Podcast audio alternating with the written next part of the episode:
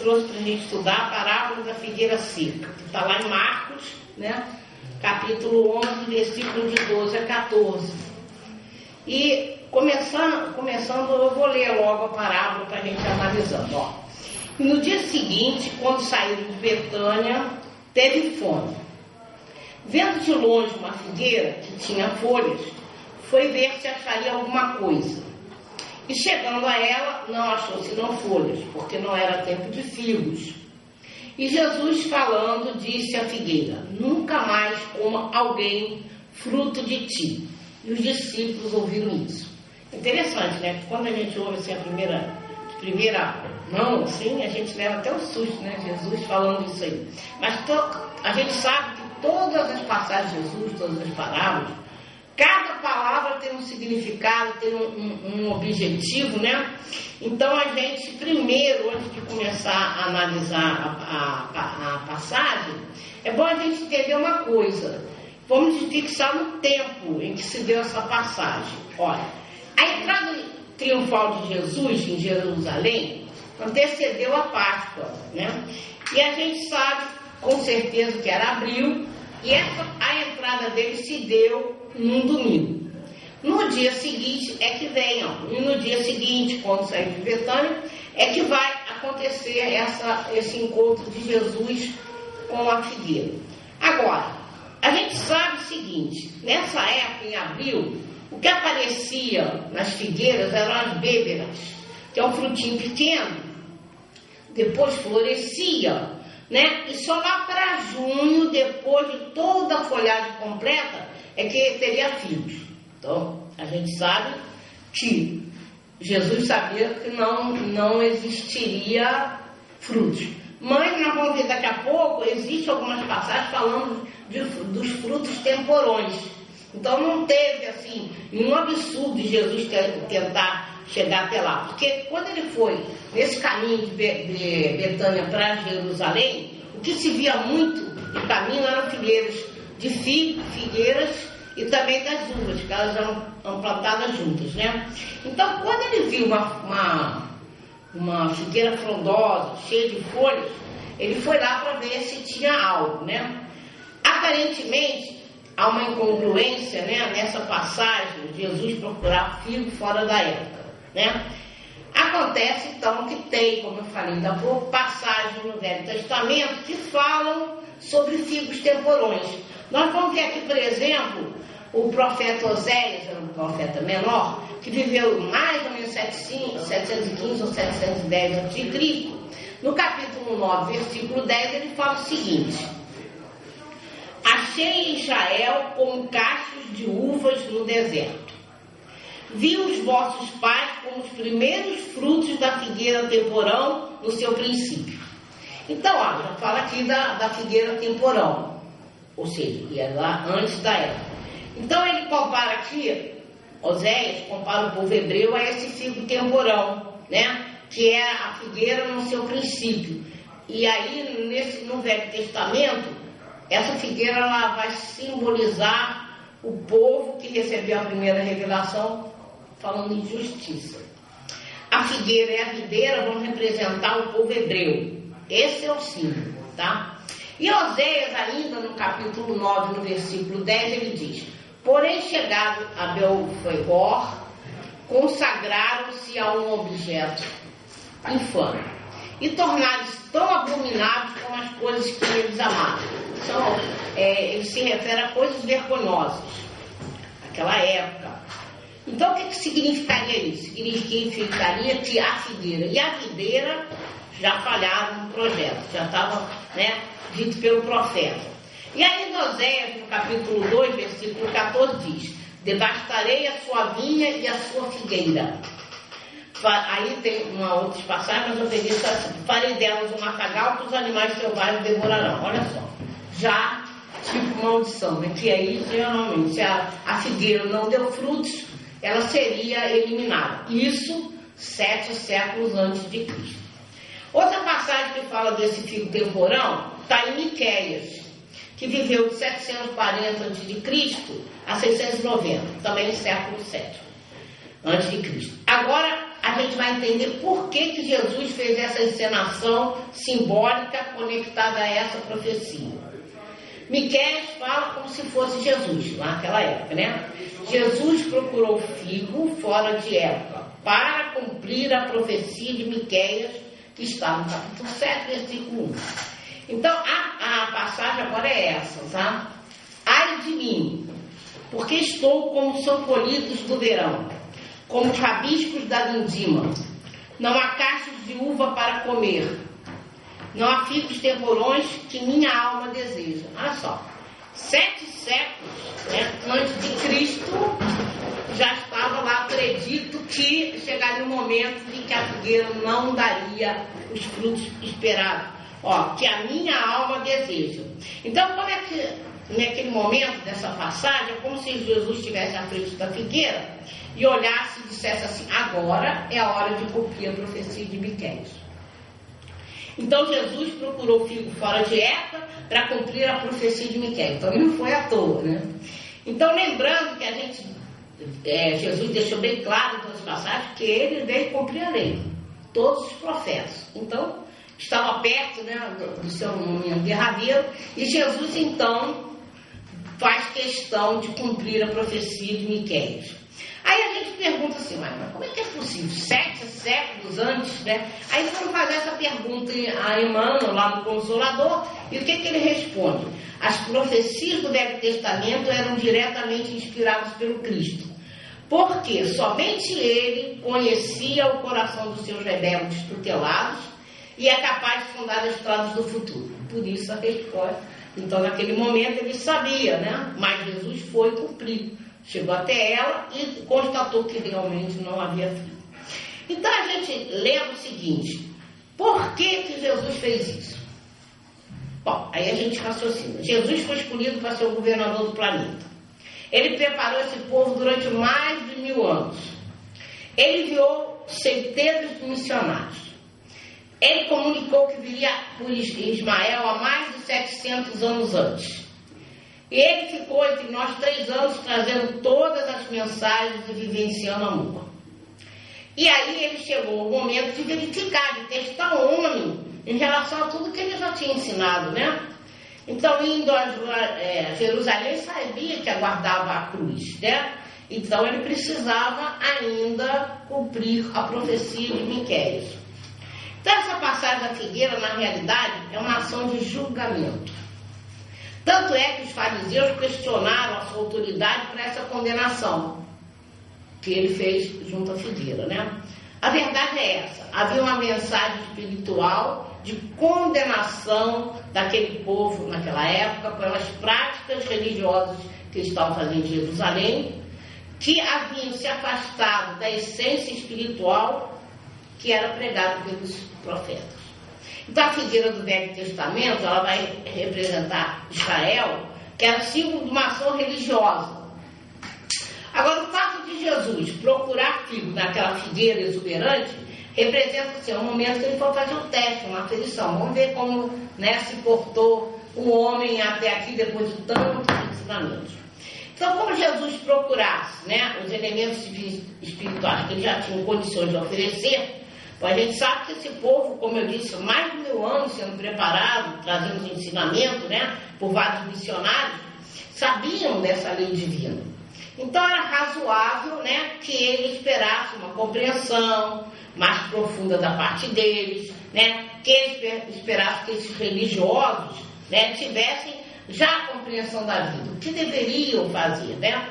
E aí, o fato dele não encontrar fruto, o fato das verdades não revelar o que eles acreditavam e o que eles pregavam, o que, que simbolizava? Que a figueira era incapaz de dar fruto. Todos os ensinamentos que eles tiveram não estavam colocando em prática. Estudar só não adianta, temos que colocar em prática. Figueira exuberante precoce, mas que não dava frutos e apresentava só folhas. Então, ao secar a figueira, é como se ele houvesse dado uma sentença, um juízo, no sentido que a verdadeira religiosidade e espiritualidade é aquela que a gente mede pelos frutos e não pela exuberância das folhas. Daqui a pouco nós vamos ver a colocação de Kardec sobre isso. Ou seja, não basta palavras nem discursos bonitos, né? Mesmo que sejam precoces, geniais, mas precisa de ação, né? É preferível a gente dar um pequeno fruto, né? Do que só folhagens sem nenhum fruto, né?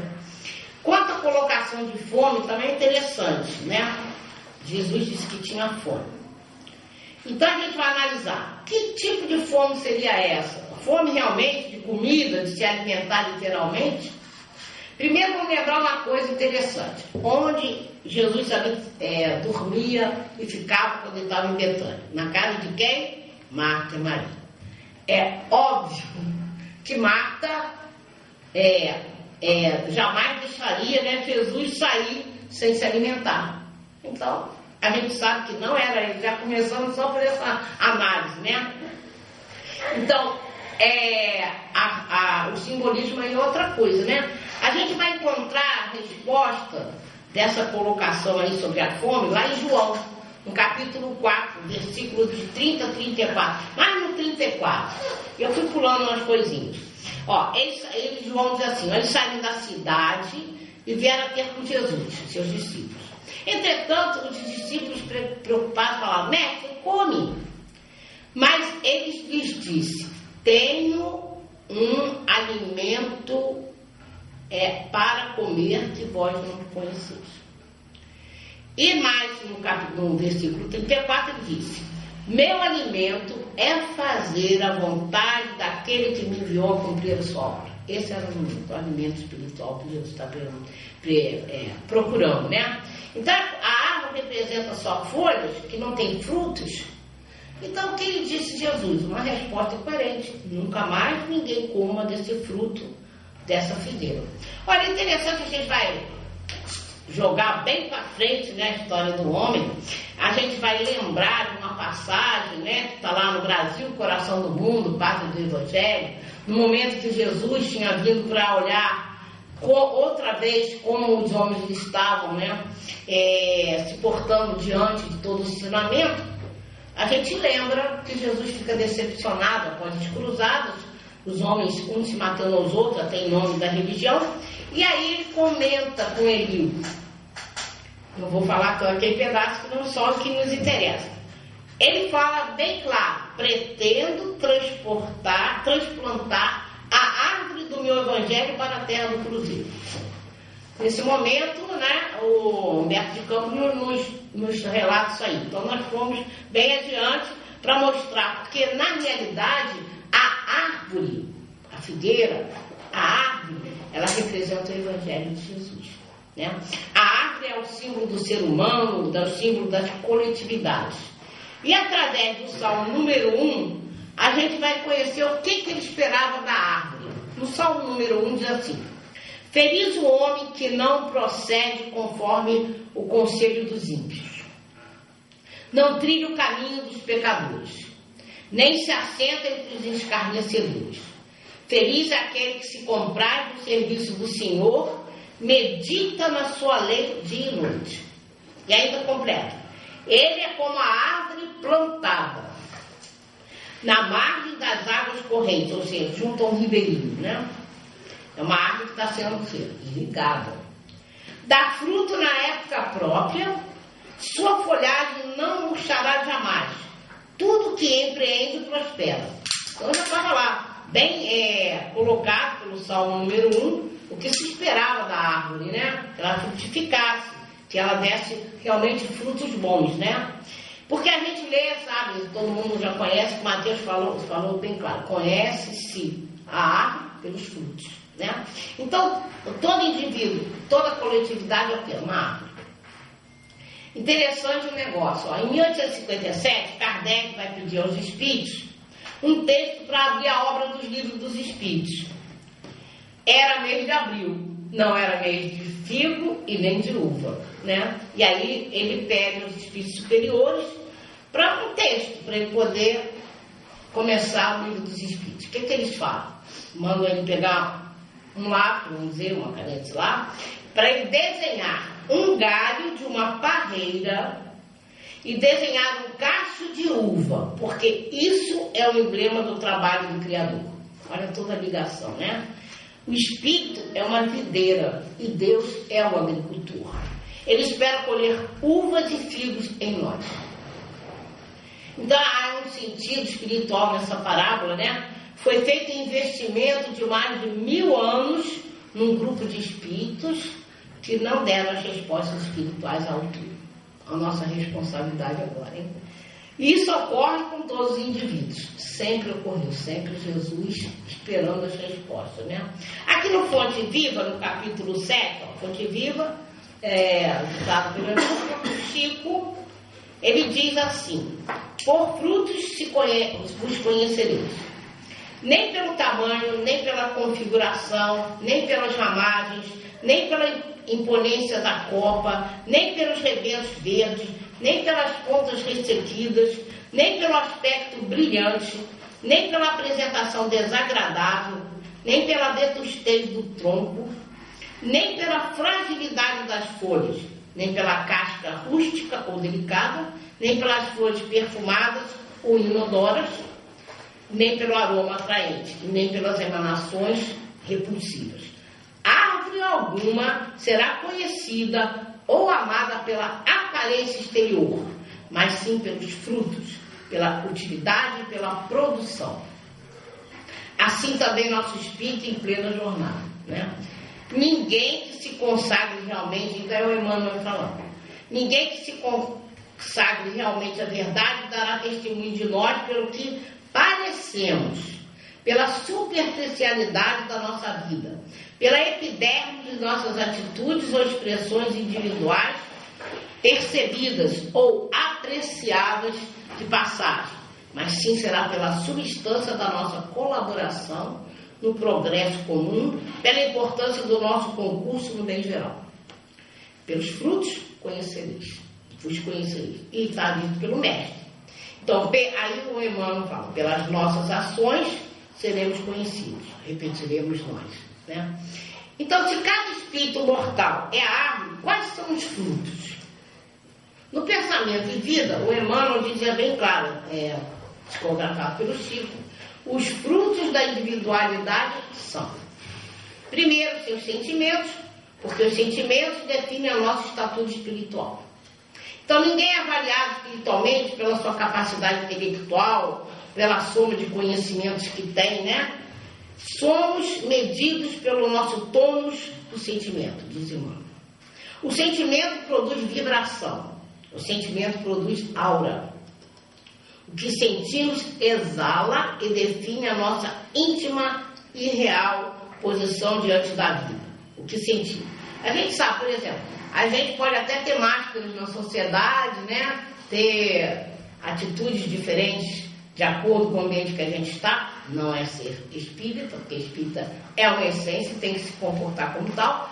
Vai ter erro? Vai, mas ele está em crescimento, em, em, em, em transformação. Então ele é o que é, ele não deveria usar máscara. Mas se caso ele o, o fizer, aquele lá de cima, Deus está vendo tudo.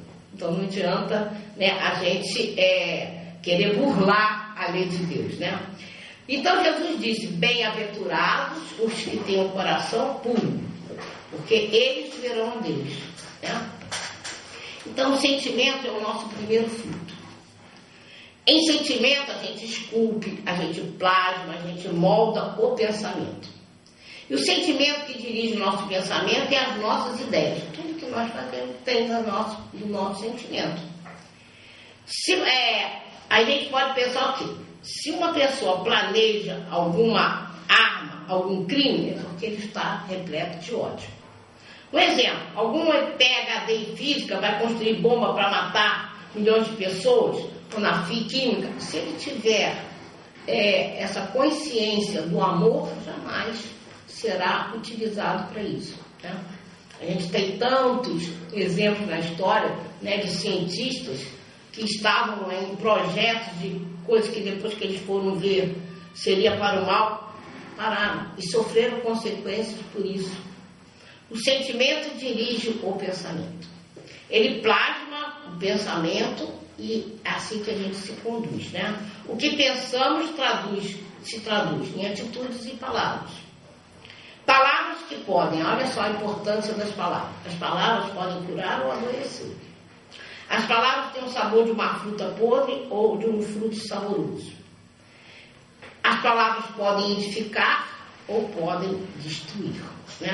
Uma vez eu fiz uma, uma palestra para um grupo de jornalistas e eu peguei aquela passagem do Olavo Bilac, né?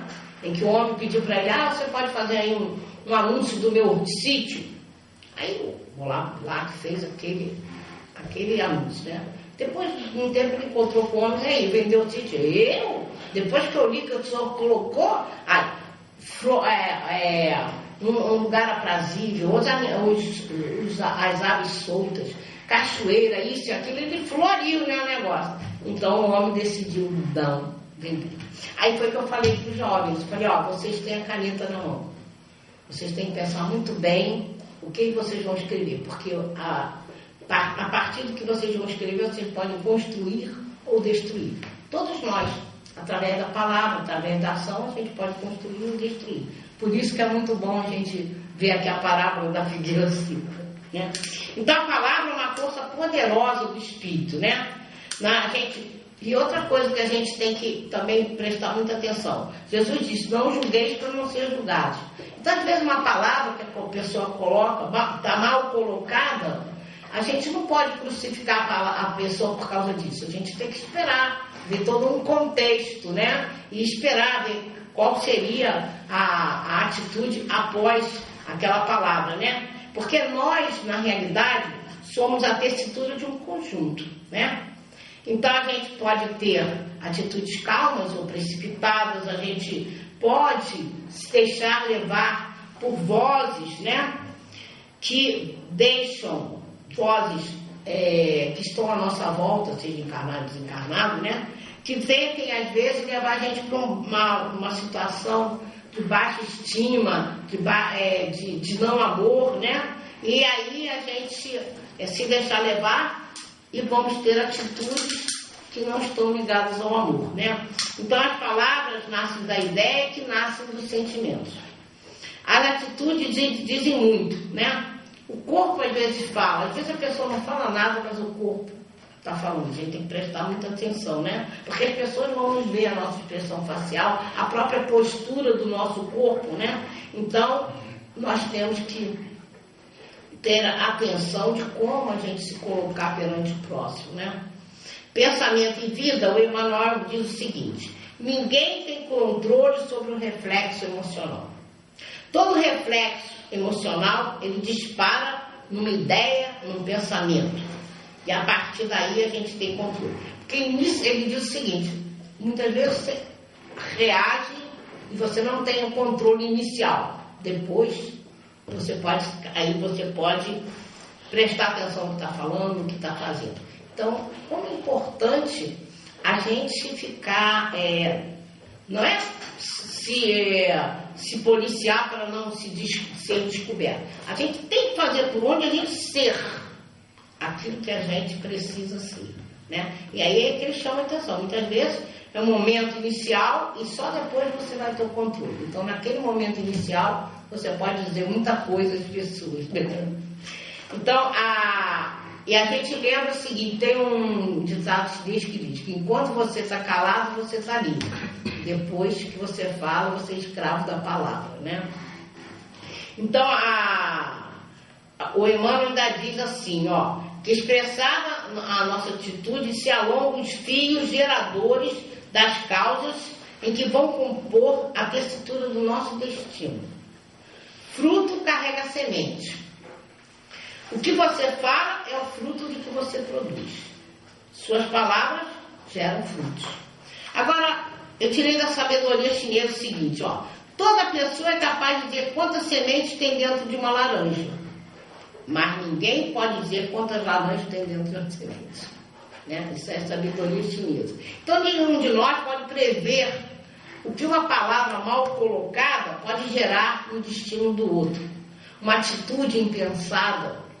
Então, quando a gente começa a entender a importância da convivência, da paciência, da tolerância, não ser egoísta, não ser orgulhoso, a gente começa a prestar atenção no outro, que a gente não tem o direito de ferir o outro, né?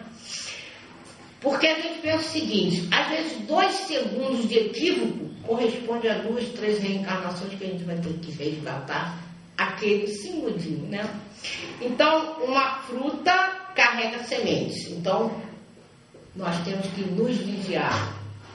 Jesus disse, importância de orar e vigiar. Então, as árvores são conhecidas pelo seu fruto. Lá, Allan Kardec, na, na viagem espírita, ele dá um exemplo legal. Ó. Se dois grupos estivessem discutindo sobre um assunto, dois grupos diferentes, estivessem discutindo um assunto, um grupo estaria com a colocação certa, mas de pessoas truculentas, descaridosas, antifraternas. E o outro grupo que estivesse equivocado, mas era fraterno, por quem nós deveríamos ficar? O que está falando correto, mas tem atitude truculenta, ou que está falando errado, mas que é amoroso e fraterno?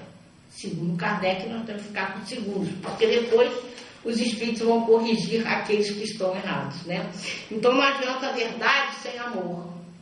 A verdade a serviço do coração amoroso para que possa fazer uma obra sublime e silenciosa.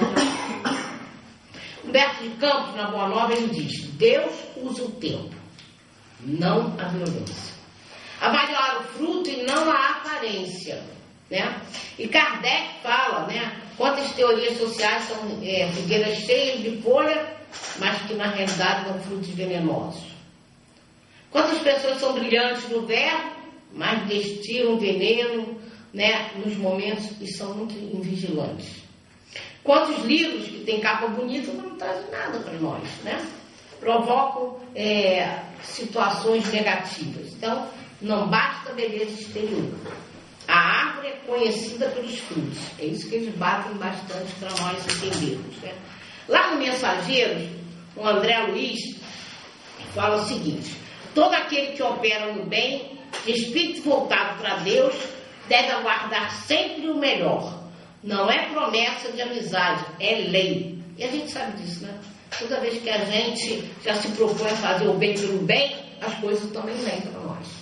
E são coisas, às vezes, tão impressionantes, né? Você está agindo da sua forma assim, você entra, entra numa dificuldade e a coisa vem por, às vezes, um meio que você nunca nem imaginaria que viria. E ela acontece. Então é porque isso é lei. Você faz o bem ele, e recebe de volta. Quem produz frutos recebe investimento do alto para pro, produzir mais. Somos avaliados pela contribuição ao bem comum. Paulo diz o seguinte: há mais alegria em dar do que receber. Quem distribui palavras de incentivo está cercado de simpatia. Quem distribui alegria, sorriso, não vive só, é sempre procurado. Né? Quem educa, corrige o pensamento e ensina. Sempre terá a oportunidade de estar cercado de pessoas que querem aprender ou querem ensinar mais ainda. Né? Deus não é um pai de soma, ele é um pai de multiplicação. Não trabalhamos, nós trabalhamos com soma, mas Deus trabalha com multiplicação. Então é a gente ter aquela vontade de realmente fazer o bem sem esperar a volta, é fazer o bem pelo bem. É, domingo passado, esse domingo agora, foi aniversário de 90 anos da minha tia, e eu tive a oportunidade, falei em rádio, já falei em vários lugares, e falo até em palestra, vou falar aqui de novo. O que, que ela faz? Tem 90 anos, mas há anos que ela faz o seguinte, ela vive sozinha, aí chega na janela de manhã, aí olha, passa uma pessoa, ela olha, tenha paz, felicidade, Deus proteja, não. passa um carro, Aí no outro dia ela falou para mim, Izinha, eu estou tão cansada hoje, ela telefonou e falou, falando isso. Eu falei, por quê? Ah, mas não sei, passou tanto carro aqui, depois que descobri que tinha um, um problema na rua e estava todo mundo passando pela minha rua. Eu falei, então para, descansa. Mas é isso. Aí, o que, que acontece na vida dela? A gente observa. As coisas vêm. Vêm nos momentos de necessidade, sempre aparece a ajuda vindo de alguém. É aquilo que gera simpatia, gera amor, né? Então a bondade divina multiplica o bem que espalha. Ela, ela isola o mal. André Luiz diz: ninguém pode prever o resultado da ação no bem. O fruto do sorriso é o tamanho da, da colheita que a gente vai ter. Deus dá o sol, a chuva, a terra, a adubo, semente, mas quem tem que frutificar, plantar, somos nós. O plantio do bem ele multiplica de várias formas, de, de formas inusitadas, como eu falei. Olha só que interessante, que a gente lê na história do André Luiz. Ele teve intercessão de uma prece, né? E foi avaliar uma consulta grátis que ele fez. Pesou a favor dele naquele momento, né? Para que ele fosse resgatado do umbral. Uma prece e uma consulta grátis. Então, às vezes, a gente. Não é que a gente vai fazer assim, ah, estou fazendo para receber, não. A gente tem que criar aquilo dentro de nós a vontade de dar frutos. Porque se a gente está estudando o Evangelho de Jesus, temos que ter essa, é, é, essa consciência de, mesmo que a gente não, não queira, temos que nos esforçar para começar. E a prece é uma caridade que não tem tamanho. A gente às vezes não pode ir literalmente até a pessoa, mas uma prece sentida, a espiritualidade vem e vai agir através de nós, das pessoas. Né? Como é importante, então, a gente lembrar disso. E a gente pergunta de novo: Jesus tem fome? Sim. Quando Jesus fala para os apóstolos dos tempos que estão vivendo, e a gente sabe hoje já a transição planetária, né?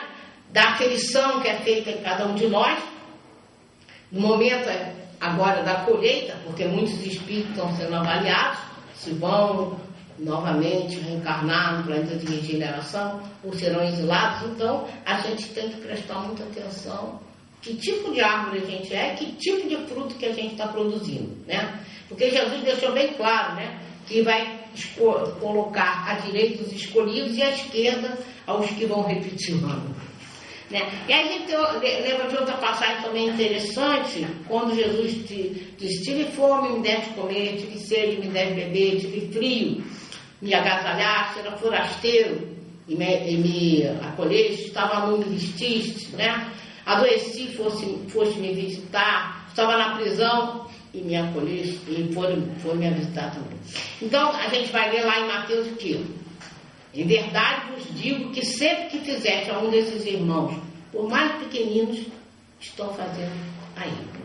Ele deixou bem claro isso. Então a gente lembra o quê? Kardec. Fora da caridade não há salvação. Então é preciso a gente se doar realmente, pegar, dar o melhor de nós, né? A nossa assistência, a nossa pacificação, né? A gente tem que procurar, como o André deixou bem claro, né? que a gente já, tem, já está na hora de arregaçar as mangas e trabalhar com as mãos. Né? A Tereza, a Maria Tereza disse que ó, trabalho com a oração, né? É essa oração que nós já estamos precisando fazer no nosso dia a dia. Né? É, é se doar ao próximo da maneira que nós pudermos. Porque olha só, dentro de qualquer profissão, nós podemos exercer o evangelho a todo instante. A gente pode ser a propaganda viva do Evangelho. Quando você vai tratar com uma pessoa com educação, com amor, com, com carinho, tentar ajudar no momento que ela precisa, seja a profissão que for, você pode estar exercendo o quê? A, a, a palavra, vivenciando, vamos dizer assim, a palavra de Jesus. Ou seja, na medida que você também age dessa forma, o que você faz? Está fazendo propaganda e ajudando a outras pessoas também parar, pensar e agir da mesma forma, né? Então, somos procurando né, essa figueira, oferecendo fruto que pode alimentar a todo momento. Então, às vezes são ações singelas, pequeninas, que tem gente que acha que tem que fazer coisas grandiosas, mas na nossa pequenez, vamos uh, nos doando e vamos caminhando adiante, né? Às vezes essa parábola ela gera uma pergunta, né? Porque tem gente que fala, por que, que Jesus é sempre dar preferência à árvore, citando Israel, né, a árvore de Davi, para levar sempre as missões para a humanidade. A, lógica nos faz crer que, o quê? Sendo Israel um povo que acreditava no ser único, que era mais crente, que pudesse já, tendo todo aquele ensinamento, dar as respostas, né? Muito também, aí a gente lembra, muito também se pediria quem muito recebeu muito se pede né, quem muito recebeu. Então, re, realmente, Israel tinha é, conseguido muita coisa do, do, do, plano mais alto, né? Em termos de fé, né? É, é, em termos de conhecimento, de exemplo, né? Então, a gente poderia já esperar deles a compreensão, a humildade, o amor, mas o que a gente viu foi um povo que ainda era muito necessitado, que ainda era tocado pela vaidade, pelo exclusivismo, eram pretensiosos.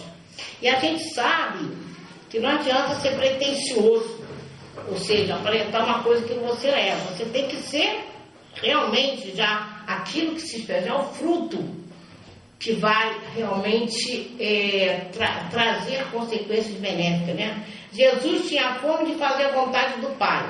Então ele era pura ação, não era só para aparentar. Né? Mas quando perguntaram a Emmanuel, o Consolador, por que isso? Porque sempre é, as, é, as, as, as, alusões a Israel. Ele disse, ó, em todos os textos das profecias, Israel deve ser considerado como um símbolo de toda a humanidade terrestre, sob a égide sacrossanta do Cristo. Então ficou bem claro que isso se personifica todos nós. Vamos também, várias, vamos ver em várias passagens de Paulo, que foram analisadas por Emmanuel, falando sobre a atenção que a gente tem que dar ao fruto. A gente vai encontrar no Dia de Luz, no Pai Nosso, né?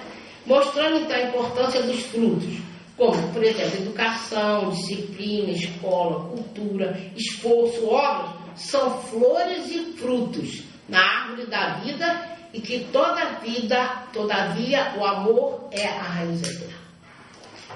Então, consultando o livro Fonte Viva, já no capítulo 18, está aqui ele, né? Meu Evelinho. Entre outras colocações assim, ó. Não apenas flores, mas também frutos. Não somente ensino continuado, mas igualmente demonstração ativa. Não só teoria excelente, mas também prática santificante. Naquele livro O Recado do Meu Coração, dizia bem claro, não cabe mais o espiritismo conhecido, ele tem que sentir vivenciado no dia a dia, amor, amor ao próximo. Não apenas nós, mas igualmente os outros. Disse o mestre, nem só de pão vive o homem. Apliquemos o sublime conceito ao imenso campo do mundo. E aí ele continua mais além, mas a gente não vai se estender aqui não. Aí quem quiser, capítulo 18 do Fonte Viva. Então, a gente tem que entender o seguinte, não há um desmerecimento do estudo, ele é necessário.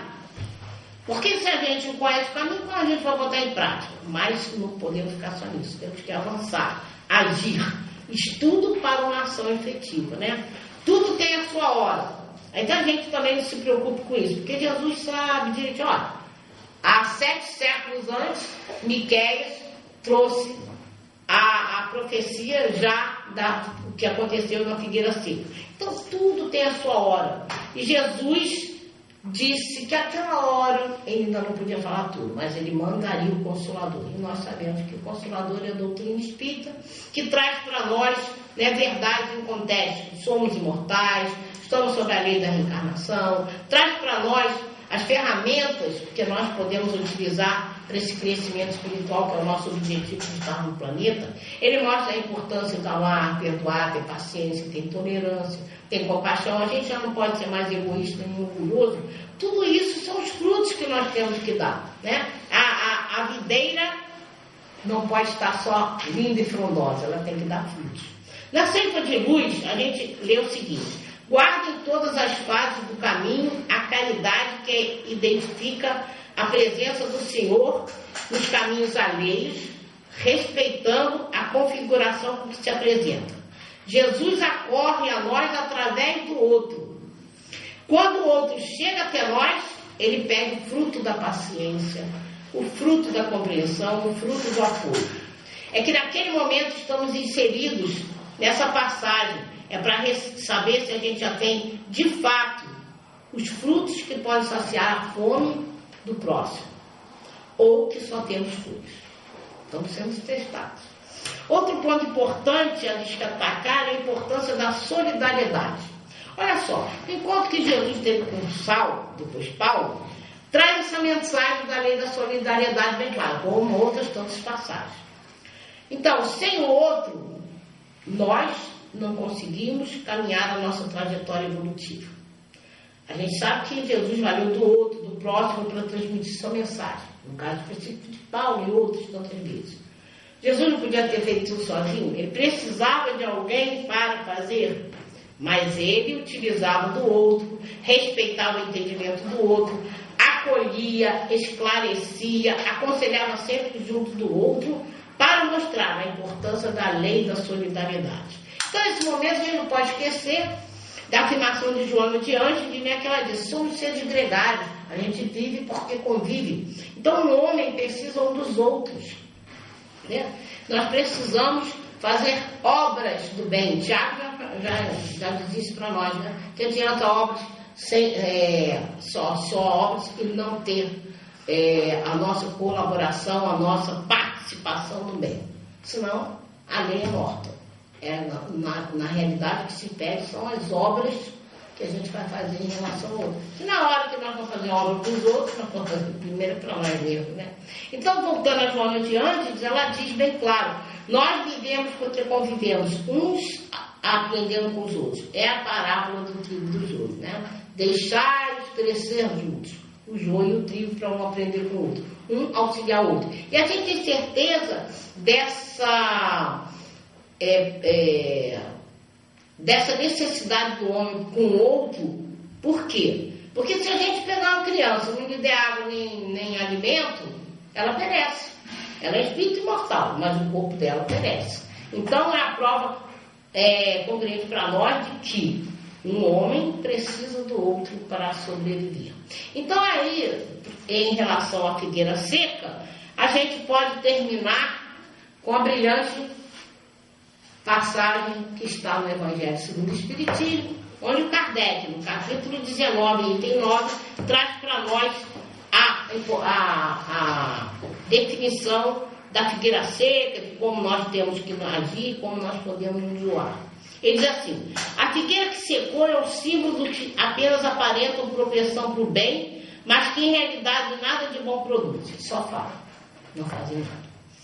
Dos oradores que mais brilho têm solidez, cujas palavras trazem superficial verniz, de sorte que agrada aos ouvidos, sem que, entretanto, revele, quando perscrutados, algo de substancial para os corações. Né?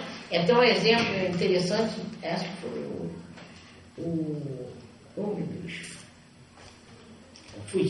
Um, um, um, escritor que sempre traz piadinhas e tons interessantes. Acabou o problema dele. Ele está falando, o homem fazendo palestra sobre paciência, aí uma, uma barulheira lá, danada, aí as crianças brincando lá fora, aí ele abre a janela e fala, vamos calar a boca! Acabou. Fala, mas não faz. Né? É, então, é de se perguntar que proveito vão tirar delas as pessoas que escutaram, se você também não está colaborando com o seu aqui, ó, sentimento, traz é, é, a, nossa, a nossa própria colocação corporal, né? E a nossa boa vontade, o nosso coração, na hora que a gente está falando, se a gente já está dentro daquele, aquela, vamos dizer assim, naquela atitude, isso aí vai realmente fazer efeito naqueles que estão escutando. Simboliza também todos aqueles que, tendo meios de ser úteis, não são. Todas as utopias, todos os sistemas outros, todas as doutrinas carentes de base sólida. O que mais das vezes falta é a verdadeira fé, a fé produtiva, a fé que abala as fibras do coração, a fé numa palavra que transporta montanhas. São árvores cobertas de folha, porém baldes de frutos. Por isso é que Jesus as condena à esterilidade, por quanto dia virá em que se acharão secas até a raiz. Quer dizer que todos os sistemas, todas as doutrinas, que nenhum bem para a humanidade houverem produzido, cairão reduzidas a nada. Que todos os homens deliberadamente inúteis, por não terem posto em ação os recursos que traziam consigo, serão tratados como uma figueira que secou. E eles chamam muita atenção também, os espíritos, da nossa importância da nossa fé. Né? Eu vou contar uma história que acho que dá tempo, que é bem curtinha, que eu vi a palestra do Rossando falando de um, de um homem conhecido dele que apareceu com câncer, se não me engano, no fígado. Ele era um homem alto, ele ficou magrinho, aí foi conversar com ele e falou, ah, tô, tô, muito mal, aí eu vou até no Chico me despedir. Aí foi ao Chico, falou, Chico, Deus está me chamando. Aí o Chico falou para ele, vai não. Mas como? Não vai, meu filho, diz para Deus que você não quer ir. Não vai, voltou para casa, ficou pensando aqui, pensando. Aí um amigo telefona para ele, falou assim, olha, eu sei que você está muito mal, mas vou te dar um conselho. Por que você não vai lá no André Luiz, lá no Rio de Janeiro, que eles fazem cures espirituais? Você já está morto mesmo? Assim, um amigo. Então, não custa nada você tentar. Falou, eu vou fazer isso. Aí se propôs, aí telefonou lá, pegou uma senha, foi, foi para o Rio de Janeiro. Aí ele chega em Copacabana, ele tem uma desinteria, sujou as calças tudo. Ele falou, agora já era. Ficou assim desanimado, atarantado. Aí para uma mulher, um carro, falou assim, estou vendo que o senhor está numa situação muito delicada. Acabei de vir lá da lavanderia, a calça do meu marido está aqui e essa vai servir para o senhor. Ele foi no banheiro lá, subiu por lá, botou a calça, pega um táxi. Chega o táxi, o engarrafamento. Ele falou, puxa vida, eu estou com uma senha para ir no, no André Luiz. Ah, você vai no André Luiz? Vou pegar uma táxi. Ela chegou lá. Quando ele chegou lá, acabou de chamar as fichas. Ele perdeu. Ele ficou assim, falou, bom, então não era para ser. Aí, aí ele ainda está assim meio indeciso, a mulher pega o telefone. Alô? Ah, é? Tá, tá. Tá, pode deixar. Eu vou sim. Ela, ó, virou para ele, então assim a minha senha. Tinha 14 pessoas ali. Ele foi. Quando ele chegou lá para o tratamento espiritual, o, o guia falou assim para ele, como você deu trabalho para Deus? Não sei o que, que você falou comigo, mas que você deu um trabalho danado para tu chegar aqui, deu. E ele se curou. Isso eles falam é fé. Isso é o fruto que a gente tem que dar. Porque se a gente tiver fé, ela vai nos impulsionar a pegar o Evangelho de Jesus colocar em prática e dar os frutos que são necessários para a nossa caminhada, nosso crescimento espiritual. Então era isso que eu queria trazer sobre a figueira seca, né? Que Jesus nos abençoe. Muito obrigada.